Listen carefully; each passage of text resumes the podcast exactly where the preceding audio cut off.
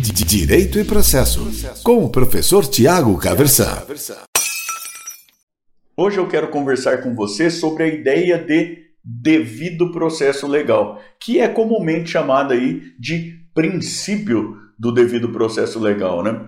Uh, e que a gente vai encontrar lá no artigo 5 inciso 54 da Constituição Federal. Veja, o artigo 5 trata de garantias fundamentais e, como tal, são cláusulas pétreas, não é verdade?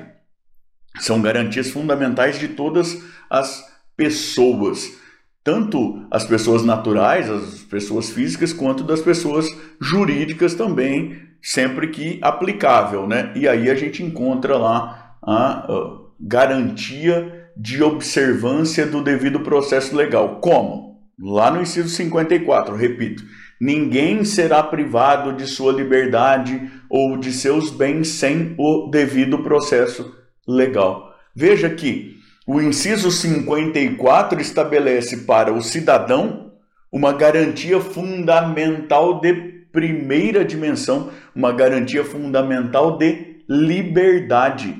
Veja, vivemos em sociedade de acordo com uma espécie de contrato social a gente abre mão aí de uma esfera da nossa liberdade em relação à nossa liberdade mesmo e também ao nosso próprio patrimônio em prol do Estado.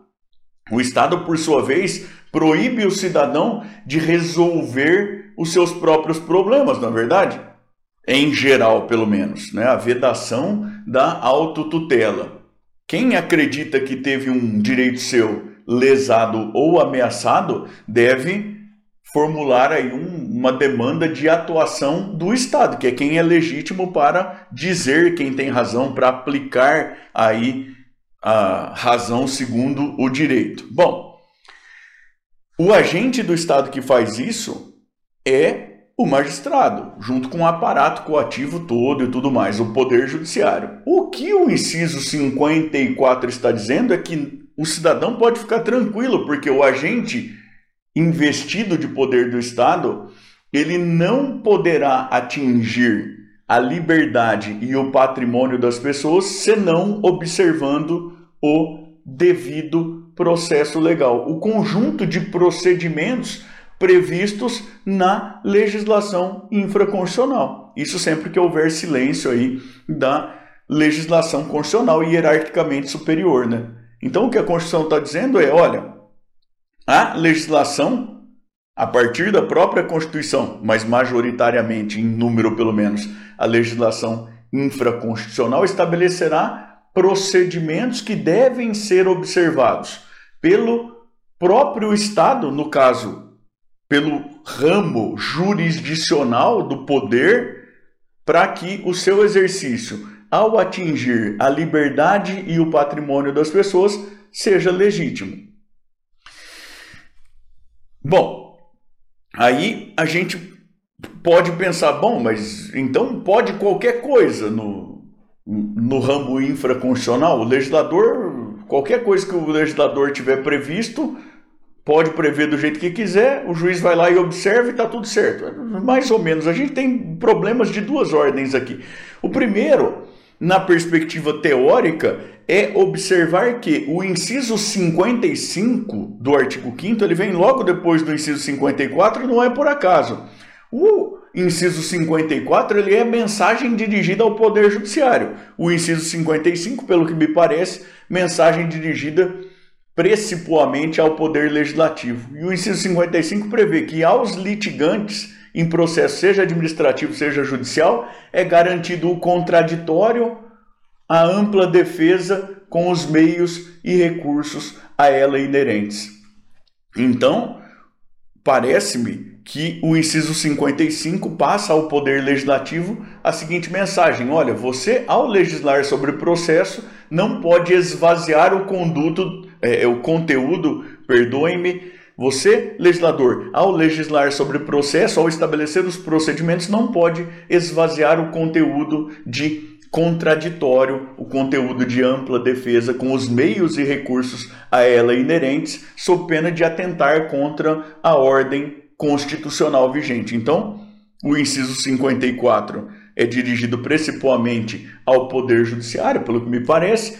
O inciso 55 orienta principalmente o legislador na construção do que será o devido processo legal. O segundo probleminha de que eu te falei é o seguinte: no nível infraconstitucional, a gente acabou criando uma sistemática de nulidades processuais em que se acredita que o próprio juiz pode supostamente entender que o desatendimento a formalidades não implicou prejuízos e que então não tem nulidade a ser declarada, ou que, mesmo havendo nulidade, o que se determina é um aproveitamento de atos e tudo mais. O que muitas vezes tem implicado sérios prejuízos ao efetivo contraditório, à efetiva ampla defesa, e isso é um negócio muito, muito complicado. Veja, o devido processo legal é garantia do cidadão de primeira dimensão, garantia de liberdade contra eventual arbítrio no exercício do poder. Como que a gente vai pensar que a pessoa que está investida da posição de poder vai poder decidir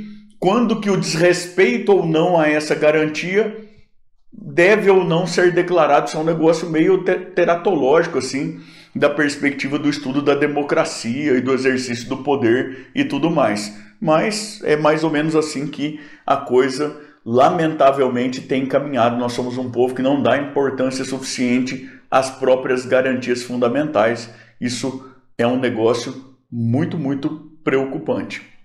Então, repito, para mim parece que quando a gente pensa em devido processo legal, a gente precisa pensar nisso a partir do paradigma constitucional, o inciso 54 do artigo 5 da Constituição, estabelecendo o direito fundamental de primeira dimensão ao cidadão. Olha, o Estado não pode legitimamente atingir a minha liberdade ou o meu patrimônio senão observando os procedimentos previstos na legislação infraconstitucional.